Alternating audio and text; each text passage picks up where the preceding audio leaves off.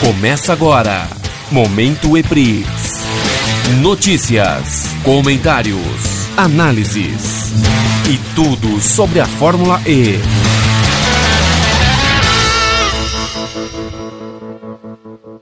E aí, galera, fãs da Fórmula E, sejam bem-vindos a mais um Momento EPRIX, o seu podcast que fala da Fórmula E. Siga a gente nas redes sociais e fique bem informado com as notícias da Fórmula E, mobilidade elétrica, carros elétricos e muito mais. Acesse eprixnews.com.br e também as redes sociais no Facebook, Instagram, Twitter e YouTube. Todos são Eprix News. E esse programa também é exibido no site da Rádio Giga. E no programa de hoje vamos falar tudo das rodadas finais de Berlim. Fique ligado, não saia daí, porque o Momento Eprix começa agora. E agora, né, vocês achavam que ele não iria aparecer, né, porque ele estava bem sumido. Ele não falou nada das rodadas em Berlim, nem a rodada 3, 4, não apareceu em nenhum podcast, não apareceu em nenhum vídeo, mas ele está de volta. E seja bem-vindo novamente, Gustavo Tonelli. Tudo bem, Tonelli? Tudo bem, Renata? Tudo bem, Arthur? Estamos aí de volta. Vamos falar um pouquinho do, do iPace, das rodadas finais da Fórmula E, do grande, da grande conquista do, do Portuga, Félix da Costa, né? Que foi bem legal. Vamos falar um pouquinho de tudo isso daí. E também Arthur Vieira. Tudo bem, Arthur? Tudo bem, Renata? Tudo bem, Tonelli? Vamos aí para mais esse programa falando desse final incrível, tanto para Jaguar como para a Fórmula E. Nós, nós não temos aqui, né, o Adonai Oliveira, ele que participou de tudo, né? Bem diferente do que o Gustavo Tonelli. Ele está no bem bom, né? Ele está nas merecidas férias. Ele que é o estagiário do Eprix News e está na hora de tirar um pouco de férias. Então ele está lá descansando.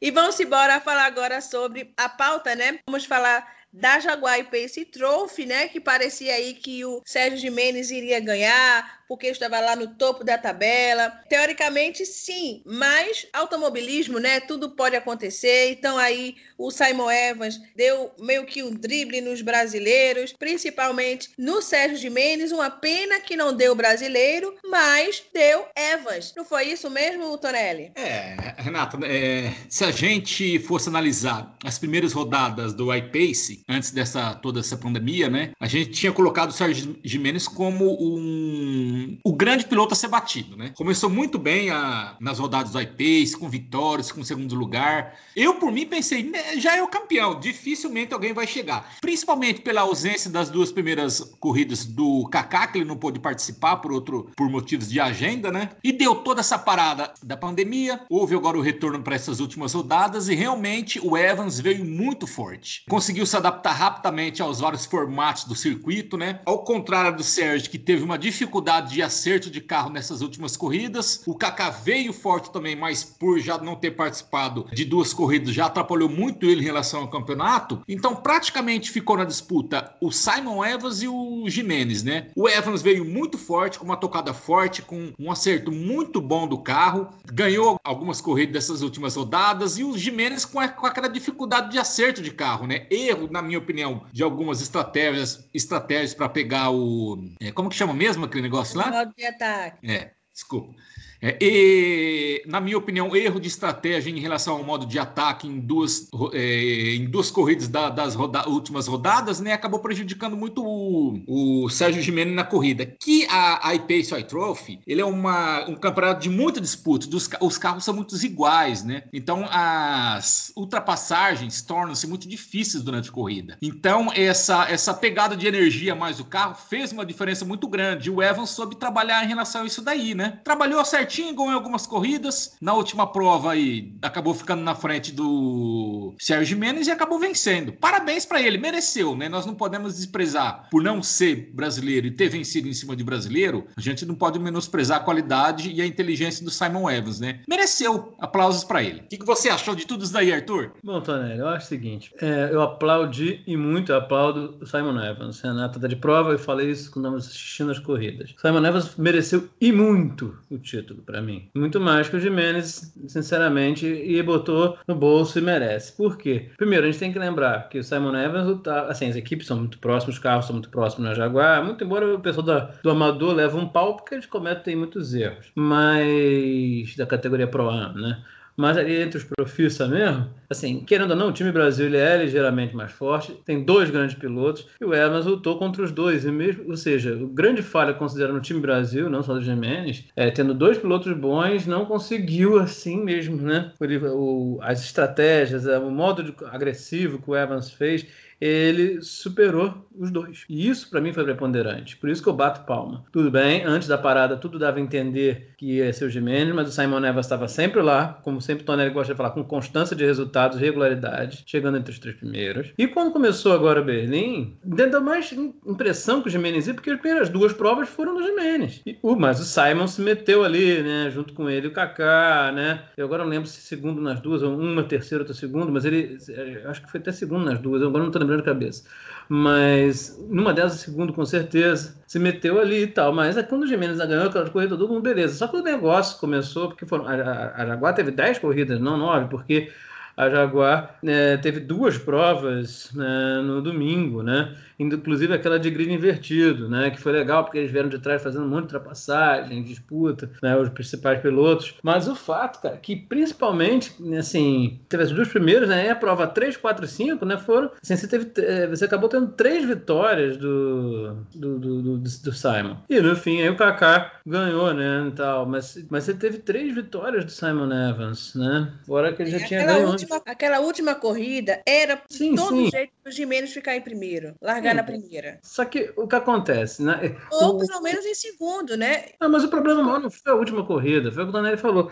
Aquela, foram aquelas duas corridas no, justamente no, no, no domingo. Foi domingo, não foi? Foi. Do grid teve... invertido, né? É, foi, foi no domingo ou foi no sábado? Agora eu não lembro. Me deu um branco. O grid invertido foi no, no domingo. É, que teve as duas provas. O grid invertido é outro. Então, então foi tanta corrida que toda hora que eu estou misturando, gente. Vocês desculpem aí. Mas o fato é que Nesse dia ele faturou as duas e jogou muita pressão. E nesse dia ele deu um baile mesmo. Primeiro que ele foi mais agressivo, ultrapassou o Kaká quando teve ultrapassar, ultrapassou o Jimenez, soube lutar. E, usando muito bem o modo ataque. A pior de todas não foi nem o Green Invertido, não. O Green Invertido ele teve muito mérito, porque no Green Invertido ele estava atrás do Jimenez. O Jimenez passou ele logo na largada, então o Jimenez estava se colocando na frente dele, mas no final, usando bem as horas do modo ataque, ele foi e passou e ganhou. Só que assim, mas as duas o, Jimenez cometeu erro, mas na, teve a outra que ele venceu, que, pô, cara, é, que não foi do Grande Invertido, foi a outra, a primeira do dia, que, pumba, ele, primeiro que ele atacou bem o Kaká, deixou o Kaká para terceiro. Ele usou, um, ele usou o Simon Neves usou um,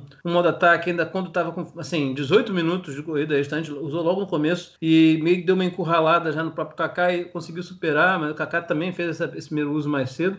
Mas o Jimenez, ali que foi a grande burrice, desculpa o termo. Você querer ditar o ritmo com o modo ataque, é essencial uma estratégia, mas tem um limite para você saber usar isso. Como o menino já tinha usado um, aí ele usou um, foi guardando, né? O Evans, só que o, o, o, o, Jimenez só tinha, tinha os dois ainda. Aí faltando cinco minutos para acabar, o Evans pegou o seu segundo modo ataque. É, cinco, quatro minutos. Só que o Jimenez não tinha pego. O, o, o Evans já pegou, o Jimenez não tinha pego nenhum dos dois. É óbvio que isso não ia dar certo. Aí ele pegou um, só que aí o cara o, o, já estava em cima dele, ele passou, abriu vantagem. O modo ataque que o Gemini pegou não foi o suficiente, né? É, para se aproximar, teve que pegar outro, aí realmente colou, mas aí tem que aplaudir muito que, que realmente teve o braço. Simon Evans segurou toda forma, os dois cruzaram praticamente juntos. Ele segurou, mas porque ficou muito em cima. Essa corrida foi a primeira domingo, foi para mim o maior erro do Jimenez. Que ele estava, inclusive, com o carro melhor nesse dia, assim, mas demorou demais a modo ataque. Ele ficou em cima do laço para tentar a ultrapassagem. E aí, no do grid invertido, ele tem o mérito, porque no, usando o modo ataque, o Evans tomou a liderança na hora certa, tá? Mas, de novo, o, o Jimenez demorou muito a usar, no fim, um dos modos ataques. Ele só usou quando foi ultrapassado pelo Simons, que uma ultrapassagem fantástica, ele foi pegar mas ele dava mais tempo. O Simons ultrapassou ele praticamente na última volta. Ele não tinha pego ainda o modo ataque. Então, é aí que eu falo, ele errou muito redondamente no uso do modo ataque. E aí, né, o Tonelli, pra mim, entrou um lance da pressão, foi nítido, porque o Simon Evans estava naquela curva de ascensão. E eu achei, o, gosto, a gente gosta aqui demais de Menos. Eu achei o Jimenez muito passivo. Você vê até nas entrevistas meio que conformado. Sim, o Kaká, eu acho um cara que se não tivesse tido os problemas do início de não poder disputar as primeiras provas, podia ser um grande candidato ao título, porque o Kaká veio muito bem, inclusive ganhando a última prova e veio muito bem. Foi. Foi. É. Mas o fato é que, para mim, foi um grande. Eu não vou quero tirar de jeito nenhum mérito do Simon Nevas. A gente aplaude o Simon Nevas, foi inteligentíssimo, botou a faca nos dentes, fez aquilo tudo que um piloto deve fazer, Tonelli, na minha opinião.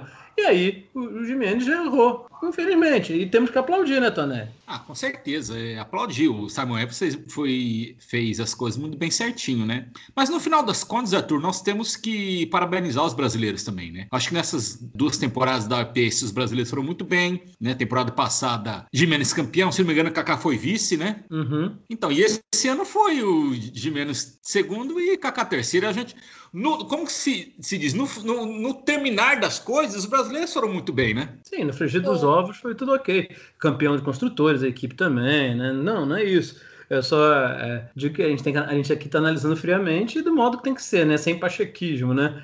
E temos que aplaudir o Simon Evans, é um excelente piloto também, né? Então, não há dúvida de que Simon Evans, Kaká e Jimenez são os melhores pilotos. Mas, assim, você tem o Foster doidão, mas que também encantou bem nessas corridas, a própria Alice Powell, mas não chegam no mesmo nível, né? Mas o que, assim, bom, a gente, daqui a pouco a gente vai acabar entrando no tópico 2, né, Renata? Mas aqui no tópico 2, a gente, quando a gente for falar aqui, a gente pode falar um pouco mais da categoria, porque no fim das contas, para mim, né, Tonelli, foi uma grande surpresa, porque, assim, não é uma grande surpresa, eu gosto da Jaguar, só que a Jaguar sempre foi criticada por, por ser uma categoria um pouco monótona. Claro, os carros são muito próximos, mas pouco ponto de ultrapassagem, sim, porque eles ocorrem nas pistas de rua da Fórmula E. A gente sempre fala isso aqui e atrapalha um pouco as disputas, prova curta por causa da bateria. Mas essa atitude da Fórmula E pra, por causa da pandemia de acabar tudo em Berlim foi fantástica. A gente já discutiu isso aqui pelas razões. Uma delas é, é o aeroporto, porque funciona como um autódromo, né? Então, mesmo para Jaguar e Pace, é a melhor pista, porque sempre foi a de mais ultrapassagens. Então, as corridas foram, a maior parte delas, emocionantes. Só com uma corrida só que foi meio sem graça, mas todas elas foram emocionantes. Chegou até porta com porta. Várias ultrapassagens legais, assim. A questão do green invertido, achei uma sacada excelente. Mas foram várias provas de Jaguar emocionantes, né? Isso foi uma coisa que foi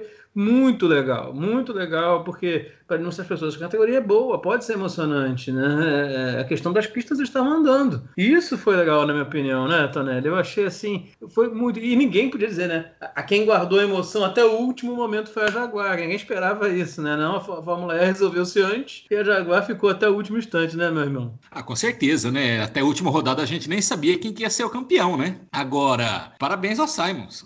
Mostrou uma competência muito grande, né? E vamos aguardar agora o que, que vai acontecer com a Pace, se vai vir aí outra categoria. Agora as coisas têm que ser pensadas com calma, né, Arthur? Vamos esperar essa, essa pandemia passar aí para ver o que, que vai acontecer. É, mas de qualquer forma, você, você também achou isso que foi, foi uma, uma prova de que a categoria ela é assim ela é boa mas as pessoas só, a questão é muito o traçado onde corre fez muita diferença sem Berlim, fazer ela ter várias provas boas, como nunca tinha tido antes tantas provas boas. Você concorda com isso? É, eu acho que o grande problema do iPace, Arthur, foi disputar esses carros grandes e pesados nesses traçados de rua é, muito apertado, que dificulta, dificulta muitas ultrapassagens, né? E os carros, por serem muito é, parecidos, é, a, a, aumenta mais ainda mais a dificuldade, né? Carros grandes, carros pesados, né? Então eu acho que isso acabou atrapalhando um pouquinho a categoria. Tanto é que essa última, essas últimas rodadas aí no, na, em Berlim foram fantásticas, sem sombra de dúvida. Por quê? Traçados largos que existem vários né? de ultrapassagens, né? Isso.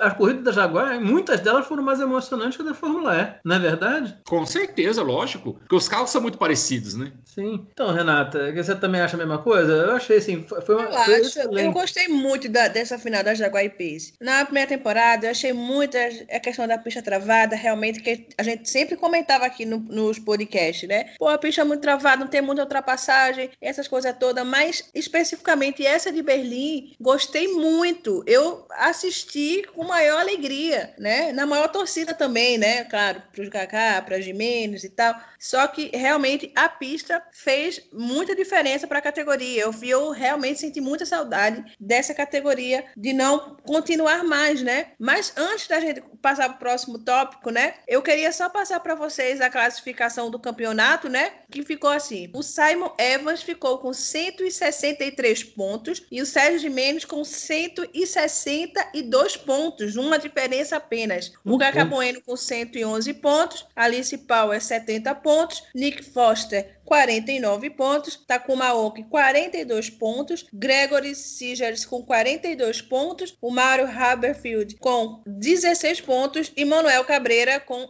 nada, 100 pontos. Agora na categoria Pro Am ficou assim, Faad Algossaib com 171 pontos, né? Temos o brasileiro, que é o Adalberto Batista, que ficou na segunda colocação, com 109 pontos. O Paul Spooner com 87 pontos, o Zhang Hak, não sei se é assim que pronuncia, 42 pontos, o Sun Shao com 26 pontos, o Machu Bao Ejaila, não, também não sei se é assim que pronuncia, 19 pontos, Davi Sheng com nenhum pontos e Hamed Bin Kanen com nada, 100 pontos. Então é isso, essa ficou a classificação geral, me perdoe aí pela pronúncia, porque realmente é muito difícil pronunciar esses nomes, principalmente os árabes.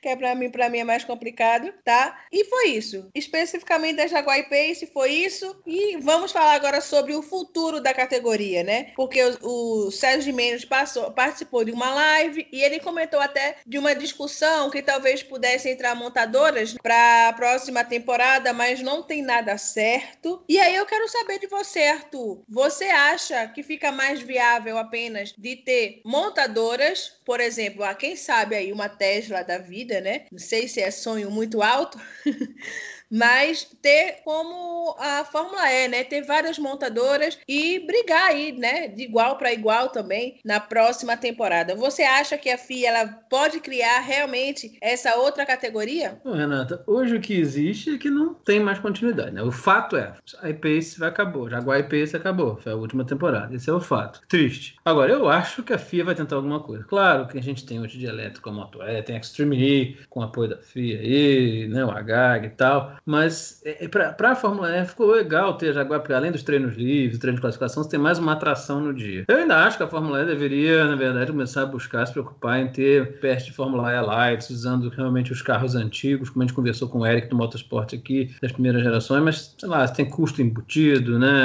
Mas é só fazer as provas menores e usaria dos, dos quatro carros, por exemplo, enfim, porque por causa da troca de bateria, mas não sei, uma coisa que eu pensava, ou se, a, se a, a, dar um valor para a era, que virou uma espécie de categoria também para treinar, eu acho que seriam caminhos, mas eu não sei se ela vai tomar isso. Agora, eu acho que ela vai buscar alguma coisa, porque ainda mais que teve, teve sucesso essa aí nessa reta final, teve Ibope, a categoria foi mostrada, as pessoas curtiram. Eu acho, só que eu acho que não, eu acho difícil ser uma outra monomarca, pode até ser, mas acho difícil. Eu acho que a saída, não sei se o Tonelli vai concordar comigo, era tentar fazer um campeonato multimarca, não só a Jaguar, mas outras, Porsche, enfim, já que as, assim, as montadoras estão investindo, né? Poderia ser, dar uma chance de estar mostrando seus carros, né? Tem isso também. São os carros que vão estar na rua, né? Não sei, eu acho que a única maneira para dar mais certo é seguir se for realmente multimarca, traz mais dinheiro, mais patrocínio. Enfim, é o que eu penso. Tonelli, você acha também? Olha, Arthur, a gente não pode negar que o primeiro passo já foi dado, né? O primeiro passo foi dado, um passo muito bem feito. É, a iPace foi uma, uma única marca da Jaguar, mas foi muito bem montada. A gente vê é, que os carros é, andam bem, né? É, a gente tem que ser desenvolvido, lógico, a nível de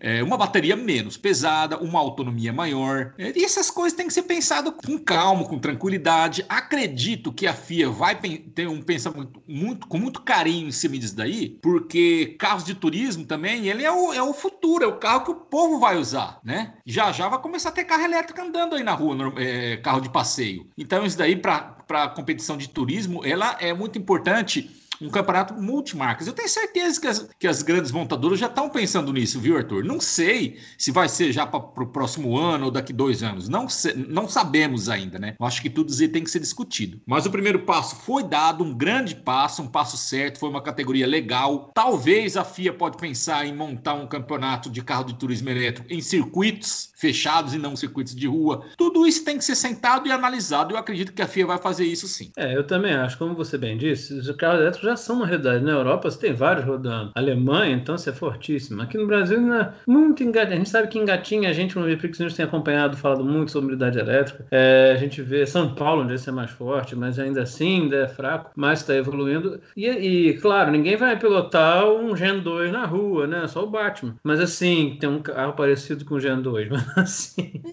ninguém vai andar com isso. Só que o carro, como aquele da Jaguar e outros que a gente já conhece que estão aí, de outras marcas, né? Eles é, são os carros que as pessoas vão usar. E querendo ou não, na Alemanha, em Berlim, fez mais sucesso ainda, porque lá o povo já está mais acostumado com esse tipo de carro. Então, eu acho assim, talvez, talvez o Tonelli tenha feito uma, uma ponderação boa. Pode até ser, Renata, até por questão de pandemia, economia que está acontecendo, não role nada para 2021, mas talvez ela consiga, até porque tem muitos esforços para Extreme E que todo mundo já não sabe se vai conseguir realmente, de fato, estrear em 2021, por causa da questão do vai postergar, enfim. Mas está bem organizada. Mas o fato é que eles vão fazer uma coisa, talvez não seja agora, demore mais um pouco, mas eu, acho que eles vão fazer uma coisa multimarca, entende? Eu acho que a Jaguar Pace foi um protótipo, sabe? Aquela coisa teste, né? Piloto, para mostrar para o pessoal, olha, é possível fazer, tá? E aí eu acho que as demais montadoras vão comprar ideia, porque a tendência no futuro é que a gente possa ter uma competição, como você tem uma NASCAR, uma Stock Car, mas para o nicho elétrico, né? E aí eu acho que é esse é o futuro que vai acontecer. Eu não sei se vai ser exatamente como o Tonelli colocou muito bem, 2021, mas as portas foram abertas. E agora eu espero, né, que o Kaká e o Jimenez, né, Tonelli, tenham locais para ir, né, nas suas carreiras. Eu não sei, o Kaká já está um pouco mais velho, mas é, o Kaká teria vaga na Stock, tem vaga na Stock, como o Jimenez também, enfim. Mas eu gostaria até que eles pudessem continuar no automobilismo internacional, mas sei que isso não é tão simples, né? Ainda mais quando fala de turismo. Mas eu gostaria muito, né? Agora vamos falar da Fórmula E, né? Porque o Portuga foi voador, né?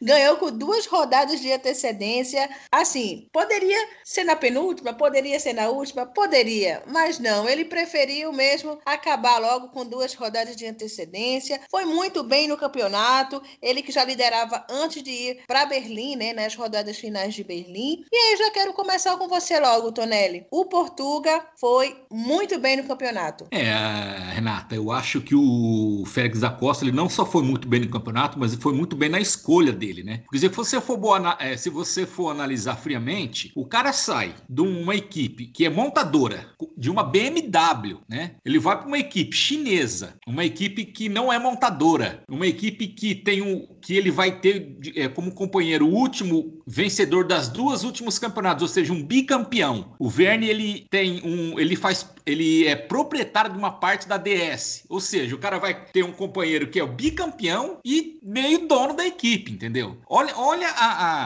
a, a, coragem que esse português teve, né? Então, ele foi, a, a como se diz, às cegas, a meio às escuras ali para DS Tech Tita, né? E ele entrou na equipe, se impôs, graças a Deus, dentro da Fórmula E. Da Fórmula e. Eu espero que não venha a ter mais no futuro o tal de primeiro e segundo piloto, que eu acho um absurdo ter isso daí. Graças a Deus na Fórmula E, na Fórmula e não tem esse problema aí, né? Os pilotos têm é, igualdades, condições iguais, né, de disputar. O português entrou entrou na equipe, se impôs, foi um piloto extremamente agressivo, técnico, aquele piloto que não, não ficava esperando uma, duas, três voltas para poder passar, não, ele ia para cima, roda com roda, encostava no outro carro, dava uma, uma batidinha na traseira do outro carro, passava e ia embora. Então é todos os méritos pro Da Costa, um baita de um piloto que ele se mostrou nessa última temporada. É ou não é, Arthur? Sim, Tonelli, é assim, eu acho assim, você falou, você falou tudo, Da Costa foi cirúrgico, foi ousado, teve coragem, saiu do lugar comum, saiu do quadrado, saiu do lugar comum. E fez o certo mesmo, porque, na verdade, tudo apontava para Tequita mesmo. Só que quando gente diz que é coragem, porque fala, ah, mas Tequita foi campeã de construtora, já tinha sido campeã de construtora, foi duas vezes com piloto. Sim, mas você está numa categoria agora que tem Porsche, Mercedes, BMW, né? É, Jaguar, Nissan, você tem as grandes montadoras, algumas estreando, mas outras já há algum tempo, né? E ele estava na BMW, só que ele fez a leitura certa, né? O, o da Costa, ele é excelente piloto, já mostrou sucesso na Stock também quando correu. Ele é o cara, ele é um cara com uma trajetória bonita na, na Fórmula E, como ele mesmo disse nas entrevistas. Ele é um cara gente boa, pacato, educado, amigo, e falou, até os familiares dele diziam, um piloto bonzinho não ganha título, ele falou chorando isso, né? Seu trouxa. ele, mas ele não mudou essa essência, ele falou que ia continuar sendo humilde, tá? É o cara que andou de, da Aguri, bicho. A gente tem que lembrar isso é, equipe péssima, mas faturou vitória lá. Isso é uma coisa que tem que dar muito valor, porque a Guri tinha um monte de problemas. E ele faturou vitória lá, na Milin, né? A Guri. Faturou vitória lá. Não correu até que Nelson terminou em segunda, na primeira temporada. Foi na Argentina, não fui falar punta, mas foi na Argentina isso. Agora não lembro se foi punta, foi Argentina. Agora me deu um branco. Foi uma das duas. O, o fato é que ele cresceu, teve a questão da Andretti, mas Andretti a gente sabe que é outra equipe que não mostrou ainda o que veio, teve dupla de pilotos muito ruim, mas ele era bom, mas o carro carro também não era o ideal. Aí depois que a BMW chegou, deu uma melhoria na equipe, mas ela ainda é muito irregular. Uma corrida no mesmo lugar, como foi Berlim, ela estava super bem, na outra péssima. Então, é um, um, problema, assim, muito problema com a questão da gestão de bateria, superaquecimento e tudo mais. E ele enxergou, todo mundo tinha visto, ó, a Tequita é o melhor conjunto da Fórmula E. E palmas para os chineses da Tequita, que souberam se unir bem com a DS, né, que foi um negócio, uma jogada muito boa para eles, tá? Então eles falaram assim, ó, vamos para lá, vou para lá, vou arriscar assim, é, mas tem realmente tudo remava contra, mas a Fórmula E ainda não tem tanto isso. Até já tem uns chororôs, é mais os, são mais os pilotos que têm o costume do negócio do primeiro e segundo piloto, mas as equipes acabam dando espaço. A gente já viu uma ou outra manejo de gerir, mas quando a situação está precisando mesmo da definição total, e o próprio Verne no final teve que fazer o papel a, a contragosto de segundo piloto, né, para ajudar, digamos assim, agiu como um, né, para ajudar o, o da Costa, mas ele estava de nariz torcido, chegou a criar confusão, mimimi. Depois acho que baixou um pouco a bola na reta final e ajudou, né? Mas isso tudo agora nesses nove dias, né, em Berlim. Mas o fato é que isso ainda é bem coibido, né, na Fórmula E, então é mais liberada disputa, isso é bom, mas ele teve realmente, ele viu como todo, viu, todo mundo viu que a Chiquita era a melhor opção, mas passar que é a melhor opção dentro do universo que você tem grandes montadoras firmando. Então, o cara teve coragem de romper com uma BMW e onde ele também ajudou a BMW a crescer, ele era muito mais piloto que o Sims, né? E mirou na Tequita. E o que o falou, uma regularidade incrível. O pessoal às vezes fala, ah, é por causa de Berlim. Não, por Berlim não, ele ganhou Marrakech, já vinha com uma regularidade muito boa. Ele perdeu aquela corrida também pro Günther no final, mas já ficou em segundo lugar. Então ele, ele acho que foi México, né? Não lembro. Ainda tô com branco no lugar, mas depois Marrakech ele ganhou. Então, não sei se foi México ou foi Santiago agora. Não, foi. Tu lembra, Renata? Eu não lembro o que, que o Gunter passou. É, o Gunter ganhou lá no finalzinho, né? É, ultrapassou ele, ele deu uma disputa boa. Depois no em Marrakech ele foi e ganhou, tá? E isso, assim, foi assim, mostrando como é que ele foi moldando o caráter, a postura de um campeão. Então, assim, e agora, nessas rodadas, ele sobrou, né? Até aqui, mas principalmente ele sobrou. Tá? Ele sobrou muito. O Werner, o oscilou mais, mas ele sobrou demais. Sabe, claro, eu acho que a Fórmula E podia, a FIA poderia ter colocado, né? As duas últimas provas com o traçado mais estendido, que era de maior dificuldade de pilotos, deveriam ter sido as duas primeiras provas, porque causou um pouco mais de dificuldade. Talvez tivesse retardado um pouco o título por antecedência, até porque a Taquita foi péssima nessas últimas duas corridas. Também não sei se eles foram mal, porque era ressaca, é, mas, ou também porque sofreram mais com a pista mais longa. Teve um ajuste grande, as voltas cresceram muito. É, de 1,6 um, um, um, a volta de 1,15, um 1,16 a pista deu mais trabalho. Mas, de qualquer maneira, eles seriam campeões, na minha opinião. Só tô dando. Só tô, acho que se tivesse sido com esses dois traçados finais nas primeiras duas corridas, talvez tivesse retardado, mas é muito si. O fato é que ele sobrou, Tonelli, e, como você disse, é o novo grande campeão da Fórmula E, mais do que merecido, né? É, Arthur, é, a gente não pode esquecer também da grande competência da equipe Tech Tita, né? Fez o, o Verne bicampeão. Outra coisa, é, comprou ou terceirizou, como que queiram, o powertrain da Audi, né? E deu um show em cima da da Audi. A Audi não conseguiu desenvolver o powertrain como que a Tech a Tech começou a desenvolver, né? Tanto é que a Tech tá aí campeã de construtores e a Audi ficou o quê? Em quarto lugar, se não me engano, de construtores. Então, é competência total da equipe também, né? É, isso é verdade, né, cara? É impressionante o que aconteceu. A Tequita, cara, ela é uma equipe, quem achava que era uma questão só de um, tipo um, um temporal de verão, né? Não, ela é. A gente achava que a Tequita seria uma Nil da vida, né, Arthur? Sim. Estávamos enganados, né? Sim, ela ficou. Sabe aquela coisa, he came, he saw, he conquer, né? Ela veio, veio, viu e conquistou. Ela tá aí, é uma realidade, e eu acho que não vai ser assim uma equipe que vai sumir, não. Pelo contrário, porque quanto mais ganha, mais dinheiro vem, investimentos, e é, isso é bom pra categoria. Isso é muito bom pra categoria, né, Tonelli? Então, eu acho assim, ela foi um Mundial de Pilotos, é terceiro título seguido, né? Dois com o Verne um da Costa, e agora o bicampeonato de construtores. Então, assim, não tem nem o que falar, né, o Renato? Agora, eu quero falar para vocês os os, campeões, né? Os vencedores da, de todas as corridas dessa sexta temporada. E Algeriá foi rodada dupla. O primeiro vencedor foi o Suburb, depois foi o Sims. Santiago foi o Gunther. Uh, no México foi o Mitch Evans. E Marrakech, Antônio Félix da Costa. Uh, aí depois em Berlim foi Antônio Félix da Costa, depois Antônio Félix da Costa, o Gunther, Verne, o Roland e depois o Van Dorn, que fechou aí a temporada. É, foi isso mesmo. México foi o Evans em Santiago, que foi a disputa Portuga com o Gunter, e o Gunter levou melhor, mas o Portuga estava sempre lá pontuando, né, Tonelli? Foram muitas vitórias, né, do Antônio Félix da Costa. Se você for contar aqui, ó, ele venceu três vezes, sim, né? Sim, três mas não é só. Você vencer três vezes, por exemplo, o, por exemplo, o Gunter ganhou duas, mas assim, você, você vencer três vezes, mas você poderia não ser campeão. A questão é que ele teve regularidade, vários pódios, vários Isso. top 5, né, Tonelli? É, na, na, minha opinião, o piloto mais regular da temporada, na minha opinião, foi o Van Dorn, depois o da Costa. Uhum, isso aí. O Van Dorn, se tivesse tido mais vitória, podia ser campeão, por exemplo, é porque ele foi muito regular. Só a regularidade, assim, segundo, terceiro, top 5 não basta. Tem que ter um pouco mais de vitória, mas só vitória sozinha, também se o cara. Eu nunca. É, até pegar o exemplo da Fórmula 1 que eu falo lá de 87, quando o Piquet foi tricampeão. O Mansell teve sete vitórias, Piquet três, mas o Piquet foi o campeão porque o Piquet teve uma regularidade incrível. Foram trocentos segundos lugares. Então, assim, é uma, serve como exemplo, como comparação. Os dois mais regulares foram o Van Dorn e o da Costa. Só que o da Costa teve três vitórias. Aí as duas coisas se unem, né, Tonelli? Aí dá o título, né? É, é o, Van Dorn, o Van Dorn foi campeão com três vitórias e o, o, Desculpa, o da Costa foi campeão com três vitórias e o Van Dorn foi vice com uma. É, ele, ele, na verdade, o Antônio Félix da Costa, estou aqui, vendo aqui, que o, o Antônio Félix da Costa fez uma volta mais rápida, que foi em Berlim, e ele conseguiu três poles, né? Que foi um em Marrakech e dois em Berlim. Sim, ainda teve isso, né? Os pontos das poles. O ponto da na volta mais rápida foi uma só. Mas teve duas poles. Antes também entrou na contagem. Mas o mais importante é essa regularidade. Que o Tonelli está ressaltando. O Gunter teve duas vitórias, mas o vice-campeão do campeonato foi o Van Dorn. Você vê como a regularidade faz diferença. Aí no caso da Costa, teve regularidade mais três vitórias, ele se tornou o nome da temporada. Não tinha como, né? Não tem como falar. Foi realmente um campeão histórico. É, Arthur, se você for analisar uma, um campeonato muito é, equilibrado que nem a Fórmula E, a regularidade ela é importantíssima. Nós não podemos esquecer disso daí. É importantíssimo. É importantíssimo ter a regularidade no campeonato equilibrado. Sim, se você não tiver, é o exemplo da Jaguar. O Evans ganhou a corrida e tal, mas assim, mas a irregularidade da Jaguar. Agora, em Berlim, a Jaguar, é que a gente vai ter outros tópicos aqui, vamos falar mais, mas a Jaguar sumiu, né? Por exemplo. Foi horrível. O Blanco, visto que ele teve uma corrida aí que ele mostrou serviço, acho que chegou no lugar do Calado, que é péssimo, né? Mas assim, pelo menos o Calado foi muito mal na, na Fórmula E. Não sei se ele é péssimo, não, mas foi muito mal. Mas o Tom Blanco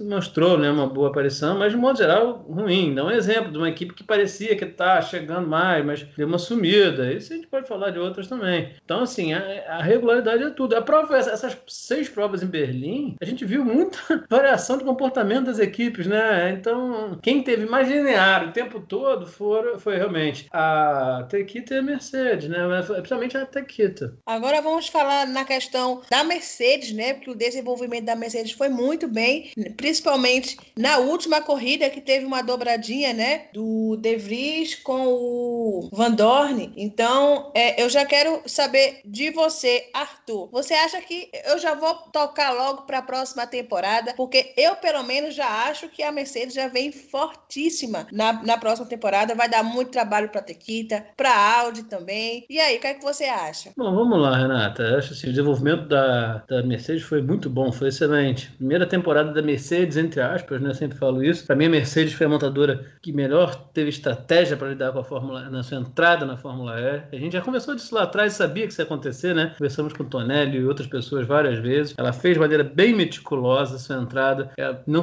para não se expor como a Jaguar acabou se expondo, né? A própria Porsche agora e outros. Assim, ela fez a estratégia de se unir com uma equipe. No caso, ela chegou para a Venturi e deixou claro que ela ia ser tipo a STR, Alpha Tauri de hoje da Fórmula 1 para a RBR. Mas assim, no primeiro momento eles, eles iam parecer até a equipe principal, porque eles entraram usando o nome HWA, que já é uma parceira antiga da Mercedes. Então, na verdade, seus pilotos já disputaram a temporada passada na HWA, o próprio Van Dorn estava lá, né?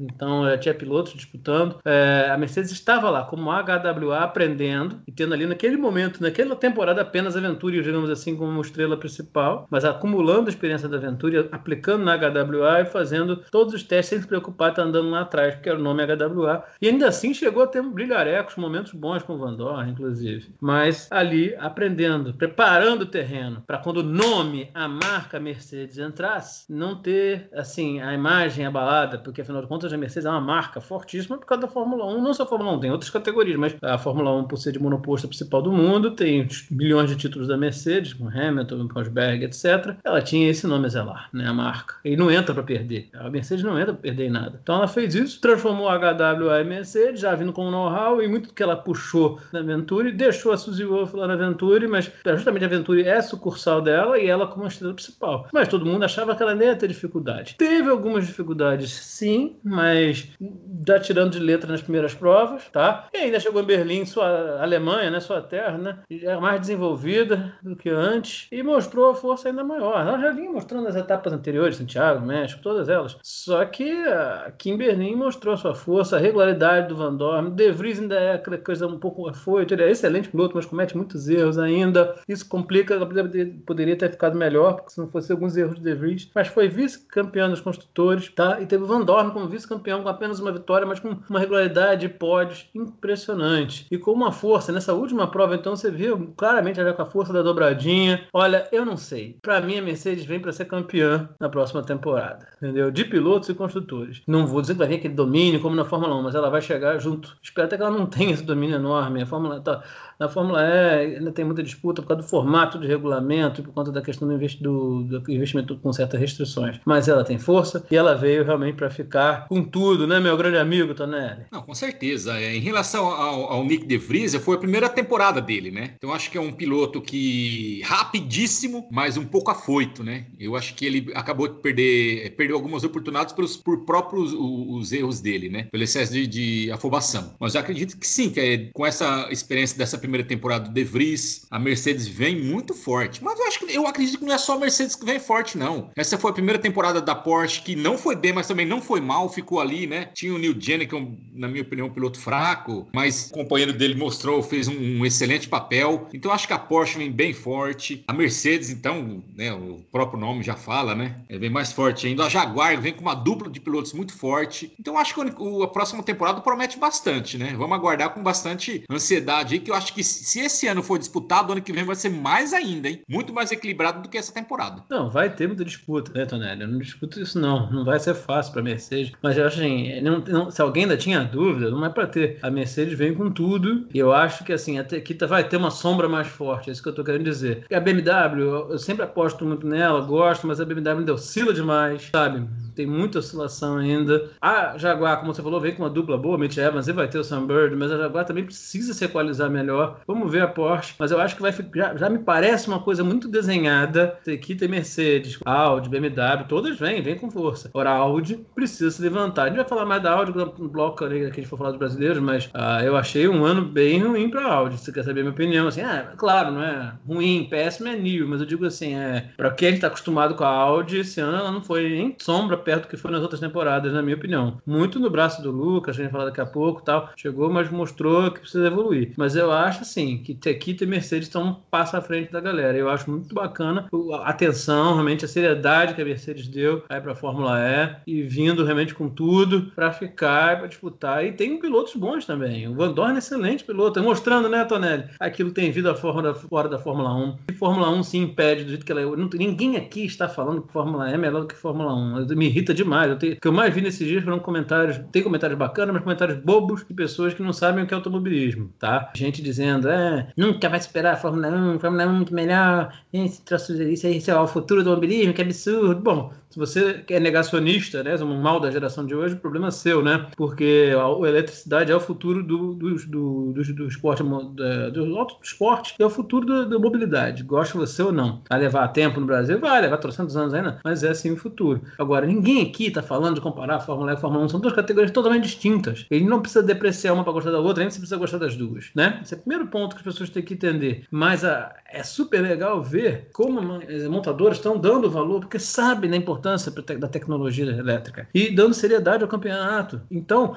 o que eu, e o que eu, que eu falo, por exemplo, do Van Dorn é um exemplo de que, às vezes, infelizmente, por causa do formato da Fórmula 1, que preconiza, assim, é lá em cima, muito dinheiro, é, questão tecnológica também, mas muito dinheiro tal, o mundo fechado, complica. Às vezes tem, tem pilotos que às vezes são ruins, sim, mas tem pilotos às vezes muito bons que não tem chance de mostrar. Foi o caso do Verne também. Mas assim, principalmente com o Félix da Costa, também tentou lá, mas é, não conseguiu nem entrar direito, tentou, correu uma outra corrida. Mas assim, o Verne não, o Verne teve, tentou mais história, mas não vingou. Mas não é que ele não vingou, porque não teve. A Fórmula 1 tem, é muito difícil hoje. Então, tipo assim, o Van Dorn fez certo, ele estava amargando lá na McLaren. A McLaren agora deu uma melhoradinha aí e tal, mas ela estava amargando. Ele estava amargando, fez certo, entendeu? Porque as pessoas têm que investir na categoria, sim, porque tem disputa, não é a categoria só de pilotos velhos. Muito engano, é porque a gente ouve as pessoas falarem muita bobagem. Então, eu acho muito legal e aplaudo as montadoras, principalmente a Mercedes aí mostrando muita força, entendeu, Tonelli? É isso que eu tô querendo dizer assim, vai ser disputadíssimo, mas eu acho sim que essas duas, Equita e Mercedes, vão dar mais as cartas. Agora vamos falar em relação aos brasileiros, né? O Felipe Massa, o Lucas de Graça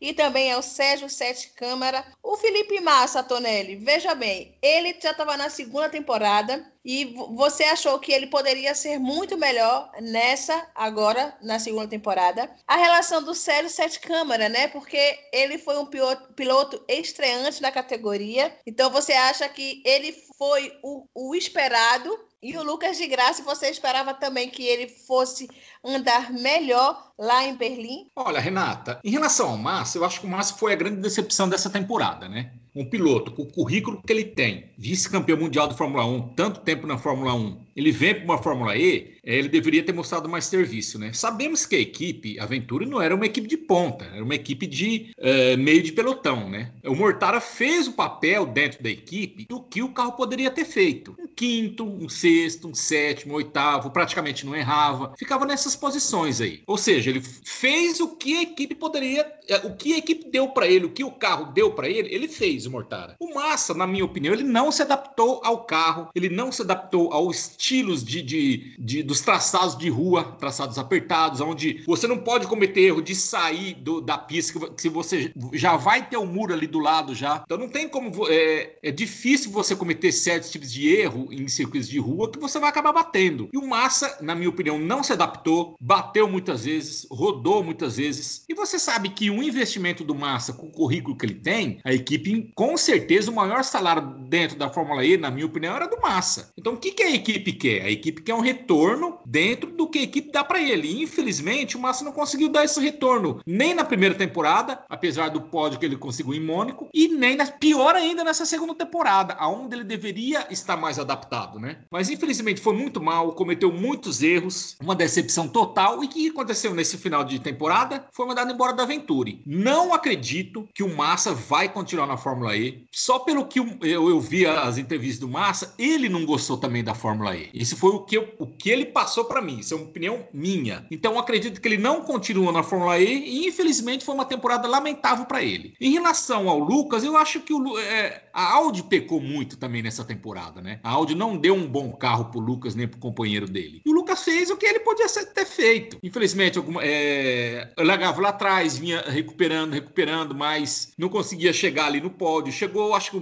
que, acho que duas, três vezes nessa temporada, né? Ele fez o que o carro poderia ter feito, né? E o Sérgio Sete Câmara, pelo, pela chimbica que o Sérgio pegou na mão, é, chegando aí somente para no final da temporada, até na entrevista ele falou que é um carro completamente diferente do que ele tinha dirigido até hoje. Ele fez é muito pela, pela Dragon. Tanto é que, pelo que eu fiquei sabendo, a Dragon já convidou ele para ser o piloto titular na próxima temporada. Não sei se vai aceitar. Eu aceitaria, entendeu? Agora, é, o Sérgio acho que ele fez até muito pelo carro que ele tem na mão, né? Largar, largou em duas, três corridas bem, mas a gente, a gente sabe que o carro durante a, a corrida ele tem problema de gestão de bateria, é um carro que não consegue manter um, uma temperatura boa de bateria durante a corrida. O Sérgio Sete Câmara tem que dar uma diminuída no ritmo. E é isso que aconteceu. Essas posições que ele acaba terminando. Isso já era esperado para o carro. O Sérgio Sete Câmara, eu acho que ele fez muito mais o que poderia fazer. Bom, vamos lá. Por parte, né? Como diria Jack. Massa, decepção total. Assim como Tonelli, também acho que ele não gostou muito da categoria, muito embora ele, ele falou isso de maneira polite, né, assim, educada. Ele nunca chegou, ah, acho ruim. Não. Ele sempre, inclusive, em algumas entrevistas que eu vi no Fox Nitro, outros programas, né, com a FIA também, ele deixava claro que ele estava errando, que ele estava tendo dificuldade de adaptação, e pelo menos nisso eu dou um mérito a ele. Mas você, pelo menos a impressão que dava é que ele não estava curtindo muito, porque ele não se adaptou. Mas, assim, essa temporada foi pior que a primeira, porque a primeira ainda teve o pódio.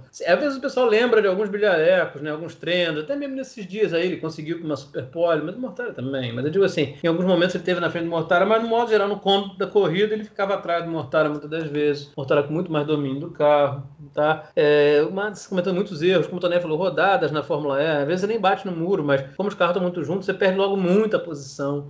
É, o Massa não se mostrou muito bem afeiçoado com a questão do modo ataque, muitas das vezes usou errado, usou de modo errado, é, não conseguia tirar proveito enquanto, enquanto vários pilotos tiravam, entendeu? Então, uma série de coisas que o Tonelli já falou aí também, da própria dificuldade que ele teve. Então, assim, aconteceu muito parecido com o que foi com o Nelsinho, né? Então, tipo assim, só que o Nelsinho tinha um título na Fórmula E e tal. Mas é, se você desfoca, se você tá, não, não dá resultado, é ruim pra equipe, porque é um salário alto, né? Então, assim, não tem jeito, né? Era meio previsível. O Tonelli já tinha falado isso, a Donat também. A gente já vinha conversando, não queríamos que isso acontecesse, porque eu particularmente gosto do Massa, acho um bom piloto, mas na Fórmula E a gente não tem como falar, né? Eu acho muito difícil. Vaga poderia até vir a ter, mas eu não sei, acho difícil. Ele vai acabar seguindo acho que outros rumos, né? Eu acho que ele não vai ficar na Fórmula E. Então, realmente, Massa foi bem ruimzinho. A gente via pelas caras da Suzy Wolf, quando mostrava as imagens dele, estava desenhado já. É... e nem foi o lance que acho que ele até se esforçou. Você via até naquelas corridas de simulador, ele se esforçava, tá? mas não deu. Lucas, Lucas de graça, como sempre, assim, ele foi bem, assim. Lucas mostrou, ele domina aquele carro como poucos, né? Acompanha a categoria desde o início, excelente piloto, inteligente, ataca, faz. Tanto que ele ainda manteve praticamente a posição da Audi no Mundial de Construtores é graças ao Lucas. Ele ainda ficou no final, ainda brigando pelo menos para ser vice-campeão, não conseguiu. Mas assim, é... a Audi ela já mostrou desde o início que não estava tão bem. Mas nessa fase final de Berlim, ela andou para trás mesmo. É, o carro estava mal. Claro que o Lucas também tem aquele lado dele que eu acho assim meio irritante do mimimi dele. Sempre culpa o negócio da fase de grupos. Ah, tudo bem. Mas teve o da Costa primeiras corridas estava na fase grupo 1 também, sempre se largando em pole, entre, inclusive pole nas primeiras e tal, assim. E aí outros pilotos quando vinham de trás, vinham se recuperando. Ele vinha, mas aí quando chegava ali entre P5 e P9 era mais ou menos o lugar dele, vez por outra pela habilidade dele podia migrar mais, entendeu? Então era o limite do carro, como o Tonelli falou bem. Então mostrando o, problema da Audi também. Só que ele tem muito chororô, reclamou da punição quando ele bateu nessa última, quando ele, na final aí quando ele bateu no da Costa, reclamou da questão do tempo quando a equipe, é, a questão de fazer aquele mico histórico, né? Não só ele como da Costa, acho que o Verne também, os outros não conseguiram marcar tempo, né? Um King Kong, mas é porque as equipes deixam para a última hora e aí ele meio que culpou da Costa também depois da, da corrida porque ele trombou no da Costa e reclamou da punição. Então essa coisa também às vezes me irrita muito, chororô do Lucas. Então isso me aí quando não tá tão bem, quando as coisas não estão tão bem, essas besteiras vão aflorar mais, porque antes fala, mas o cara é bom piloto, equipe boa, isso aí se esquece um pouco, mas quando a equipe não tá tão bem, você o piloto não tá conseguindo aqueles resultados, esse mimimi chororô vem muito à tona, eu acho que não tem não tinha necessidade dele ficar falando isso. A, equipe de, as equipes de é, BMW, Tequita e Audi erraram feio naquele treino decisivo para a última prova, por isso que eles não marcaram o tempo, entendeu? É, aquilo, foi aquilo, ponto. Não acredita com o Paulo da Costa, nem o toque dele na corrida também, que foi ele que causou a colisão. Quando o Massa causou a colisão com ele, ele não, ele não achou ruim, né, que o Massa foi punido, né? Então, agora ele fez a mesma coisa. Então, tipo assim, então tem o próprio Lucas não estava no seu melhor também. Não foi uma culpa dele, mas teve todo esse contexto que eu estou dizendo. Então, acho que essa é a análise do Lucas. Tem a questão que eu acho que o Lucas pela primeira vez, aí uma coisa a gente pode conversar, o Lucas pela primeira vez vai ter um companheiro mais forte. O hábito sempre foi muito assim, mediano, variava muito, e o Rast mostrou força. Isso aí o Rast jogou um pouco pressão nele, porque inclusive o Rast mostrou mais estabilidade emocional, na minha opinião. Claro, tava. Muita gente pode falar, ah, tá sem pressão, sem pressão nada. O cara quer mostrar valor para ficar na equipe. Eu acho que o Rast fez um excelente papel, tendo boas ações em treino e tá. Em algumas corridas ele acabou tendo problemas, porque a Audi estava tendo problema de gerenciamento também, e sendo até ultrapassado pelo Lucas, mas aí nas últimas provas, últimas duas provas, principalmente, ele mostrou mais sobriedade, mais estabilidade. Então, não tirando mais do carro em alguns momentos com o Lucas. Então acho que o Lucas tem um companheiro. Se o Racho ficar na Audi, vamos ver como é que isso vai acontecer. Ele não é um cara novo, mas é um piloto experiente, bom. E olha que eu acho que o Lucas pode ter os dois de cabeça. Mas é um papo que a gente pode até conversar daqui a pouco de novo. E o set câmera fez de ideia, o set câmera foi excelente. É que tem, pra possibilidade, a Dragon só é melhor que a draga total da Nio. Que a Nio, pelo amor de Deus, não fez nem ponto esse ano. Mas assim, a, a, a Dragon, gente, pelo amor de Deus, cara, se a gente fica triste com a BMW Andretti, mais triste a gente fica com a Dragon Penske, né, Tonelli? É um negócio assim inexplicável, sempre com duplas pilotos ruins, na minha opinião, poucos pilotos bons passando pela Dragon, mas a equipe não acertando. Eu fiquei impressionado com a entrevista do próprio Sete Câmara falando um pouco da, da, realidade dele na equipe, quando disse que a Dragon tem, tem algumas, várias características que ela é mais manual que as outras equipes. Então isso aí já mostra um pouco. Na Fórmula E você tem que ser bem tecnológico, dentro das restrições que existem, mas tem que ser. Então tem várias coisas que são mais manuais e tal.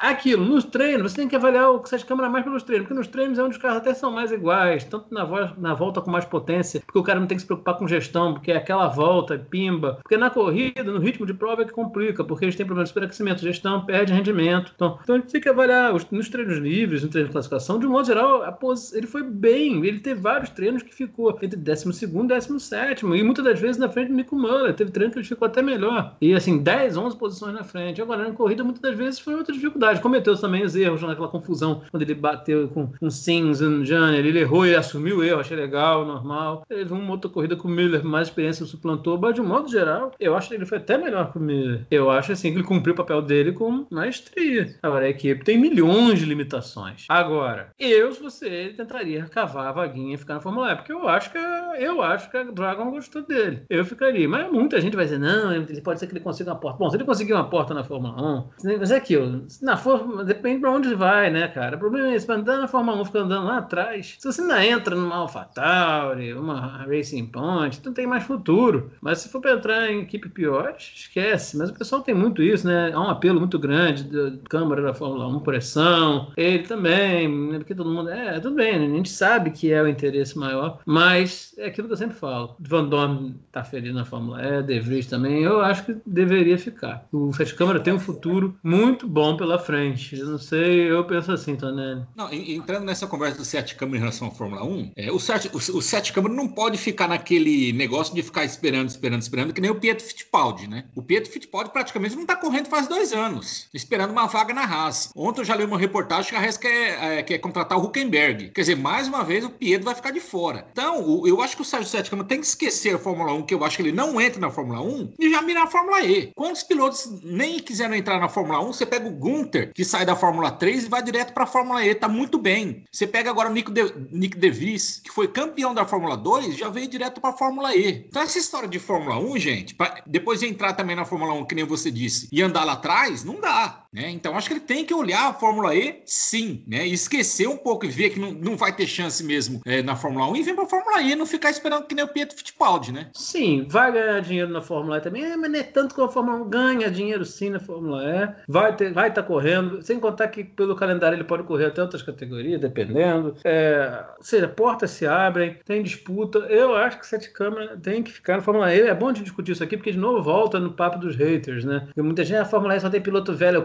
As pessoas pegam dois, três, quatro exemplos de pilotos antigos, que é normal isso acontecer, pilotos que venham de Fórmula 1, porque tem espaço, assim como foi na Índia há muito tempo, e ainda é, mas já foi muito mais forte isso. Mas isso foi mais forte na Fórmula E hoje, já tem espaço para vários pilotos que vêm de DTM, pilotos novos, né? Como você mostrou aí o exemplo do Van Dorme, é, o exemplo do De Vries e o Gunter, que são pilotos que escolheram a categoria, né? Bom, poucos têm a chance como o Albon teve, que ia entrar na Fórmula E, mas aí pintou uma chance pro cara da STR, ele tá na Red Bull hoje, embora tá, passando uns apertos lá, mas porra, tá tudo bem, tem equipe grande, né? É, mas foi a exceção, entendeu? A gente teve o Rosa Viz também, que tinha escolhido a Fórmula E, mas foi pra Indy, tá bem lá, ótimo, acho que foi uma perda pela categoria, mas passou pela Fórmula E. É, então, a pessoa tem que parar de achar a Fórmula E uma realidade, ela não tá aqui pra competir com a Fórmula 1, a Fórmula 1 tem o nicho dela, mas é mais um, uma no cardápio para o piloto ter carreira. Ponto. Simples assim, né, Tonelli? É isso que as pessoas têm que ter em mente, né? É, é, é isso aí. Eu acho que Sete Câmaras se investe na Fórmula E, cara. Ele pode participar, por exemplo, não é possível que a Dragon vai dar uma melhor em algum momento, né? Pelo amor de Deus, né? Porque realmente a Dragon, eu não consigo entender. A Penske ainda deixando muito a desejar, né, Tonelli? É, é complicado, né? Infelizmente, mas a gente espera né, a cada temporada que venha melhora, né? Tá meio difícil, mas espera que a próxima temporada venha melhora. Eu tô falando isso que alguém pode falar, ah, vocês estão falando para não andar atrás na Fórmula 1, mas andar atrás na Fórmula E. Mas a Fórmula E é diferente, né? Por mais que a Dragon tenha um monte de problemas, hoje o andar atrás na Fórmula E é new, com certeza. É, mas muito embora às vezes o Turvey, por ser um bom piloto, consegue um brilhareco ali a colar no treino, mas depois despenca. Mas assim, a Dragon é muito ruim também, eu sei disso. Mas ela tem mais perspectiva que a New. E você ainda consegue. A gente viu que o Sete Câmara em alguns momentos chegou até ficar em décimo, na segunda e tal. Eu acho que tem, eu acho que ele tem a agregar a equipe e ajudar a equipe a melhorar. Então é uma aposta melhor. E fora que abre mais. A Fórmula E acaba abrindo mais chances de vaga. Eu, não é. A pessoa que faz essa análise dizendo que é a mesma coisa, não é a mesma coisa, né, Tonelli? Lógico que não, com certeza. Eu espero que o Sete Câmara entre nessa vaga aí e corra a próxima temporada, né? Principalmente o Massa saindo, não pode ficar só um brasileiro, não. Vamos contar com dois aí na próxima temporada. Agora vamos para o último assunto, né? Que já é a questão da sétima temporada, né? Que já tem início. A, a corrida vai ser dia 16 de janeiro. E agora eu quero saber de você, Tonelli. O que é que você espera agora da sétima temporada? Ah, Renata, a gente espera sempre o melhor, né? Sempre que a competitividade sempre, a competitividade e o equilíbrio entre as equipes sempre aumente, né? Eu espero que a Dragon consiga montar um, um powertrain bom para a próxima temporada. Eu espero que a New consiga uma melhora, porque é triste você ver, né? Uma equipe que foi campeã da primeira temporada com o nome China West está numa situação dessa há várias temporadas já, né? É, eu, eu acredito que a próxima temporada vai ser uma temporada com mais equilíbrio ainda, com as montadoras vindo forte, o equilíbrio total sempre. A Fórmula E sempre foi equilibrada, né? Eu espero que a próxima temporada venha com um equilíbrio bem maior. É ou não é, grande Arthur? Aí, Tonelli. Não, é, vai ser. Renata, não tem muito jeito. A gente, o que eu acho assim, vai continuar super equilibrada, só que eu dou um voto assim maior para Tequita e Mercedes. Tequita porque é o nome atual da categoria, é, três títulos de piloto, dois mundiais de construtores, é o, a equipe a ser batida, tá? Parabéns de pé, aplaudimos de pé. E eu acho que a Mercedes é que vai colar mais perto nele, deles. Mas assim, todas vão crescer mais, vão tirar proveito desses. Na verdade, essas provas de Berlim foi um grande, uma grande pré-temporada também. Ah, ela foi uma maneira feita para encerrar o campeonato, mas ao mesmo tempo a FIA pensou em algo que serviu como uma maratona de muitos testes. Testes com muitos treinos, com muita corrida. Claro que era uma disputa, mas as equipes, o que as equipes acumularam de informação, aquelas trabalharam, seus engenheiros, isso vai ajudar muito, porque eles sabem que ficou muito tempo sem poder fazer nada e eles ainda vão demorar a ter os testes de novo, jogar a categoria para começar em janeiro, sei lá se já consegue começar em janeiro mesmo, vai depender muito desse panorama de vacina, como é que vai estar o mundo, mas enfim. Mas isso aí à parte, eu acho que funcionou como uma estratégia, então todas as equipes vão aprender muito daí, então vai haver melhoria. Mas eu acho que Tequita e Mercedes vão estar um passo à frente da galera. Creio que a Audi vai dar um salto, ela não vai tolerar um outro ano ruim, assim, para ela, né? Ainda mais agora que ela vai focar na Fórmula E, categoria que a Audi focou, ela vai vir, e creio que BMW e Porsche vão estar chegando junto com o Jaguar também. As equipes estão mais próximas. Assim, eu olho um futuro muito complexo para a Venturi, porque é aquela realidade de sucursal, é a AlphaTauri da RBR, o que é a AlphaTauri? É, é para a RBR na Fórmula 1, a Venturi ela é para a Mercedes, então os pilotos que andarem Venturi sempre saberão que terão dificuldades, entendeu? Isso eu acho um ponto. Se fosse piloto, eu não gostaria de andar numa Venturi, falando bem sinceramente. equipe laboratório satélite, ponto, tá? Eu acho complicado se o cara for bom, ele pode destacar ali e ganhar a vaga na equipe principal, mas a realidade é essa, tá? Acho que Dragon e Neo são as grandes tranqueiras. Neo não vejo perspectiva, infelizmente. Não acho que vai. A Neo tem uma, ela vai acabar, sei lá, sendo englobada por alguém assumindo. Se bem que ela já é uma montadora também, mas é muito ruim, tá muito ruim. Ah, espero que a Dragon tenha uma melhoria, mas não acho que vai ser assim um grande salto. Então, mas espero que não seja a grande tranqueira, né? Que ela tenha um salto. Porque, no modo geral, as equipes estão muito próximas na forma Fórmula E, mesmo como o Tonelli disse. Queria muito que Neo e Dragon melhorassem, tá? Porque senão, porque o Tonelli vai concordar comigo, eu sei que a gente tá com o tempo corrido aqui, mas em algum, não todas, mas em algumas dessas provas em Berlim, a gente percebeu três grupos. A gente tinha ali os cinco primeiros e tal, aquele grupo intermediário que fica um pouco próximo dos cinco primeiros, mas ali do sexto até o décimo oitavo, décimo sétimo lá, bem juntos, o Mas Dragon e Neo já fazendo alguns momentos, mas principalmente a Neo, muito descolado, muito descolado. E aí algumas provas, por circunstâncias, largaram mais na frente, logo perdiam posições. E isso não é legal, né? Mas, infelizmente, é por isso que eu olho as duas com muito, sim, sabe? Muito cuidado. Mas a Dragon e a Nio, mas a Nio principalmente, né, Tonelli? Isso já aconteceu, não tinha sido tão gritante. É, a Nio tem que dar um jeito,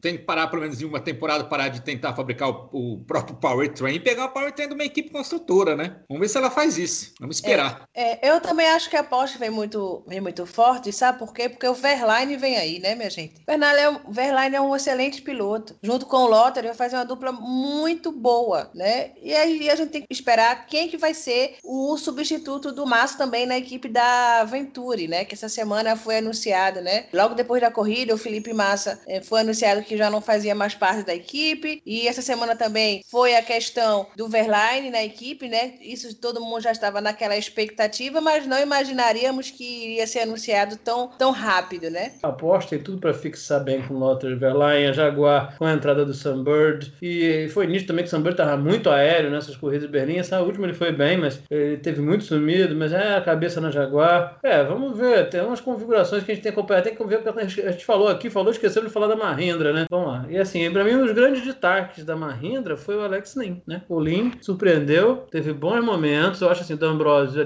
deu o que tinha que dar, acho que piloto fraco, já não gostava dele na Fórmula 1, é, mas o Lin, ele tá realmente, está realmente muito bem, ele teve bons resultados, apesar dos altos e baixos da Mahindra, ele conseguiu se destacar e talvez ele tenha cavado uma vaga na Mahindra, Renato. Mas vamos ver, o importante, importante é que a categoria terminou, fechou a temporada com chave de ouro, na minha opinião. É, ele podia ter tido emoção até as últimas duas provas, mas ficou emocionante do mesmo jeito. Parabéns nosso Portuga. É isso aí, minha gente. Então ficamos por aqui, mas só lembrando que temos evento, né? O Eprix Move Brasil, dia 30 de outubro, um evento online.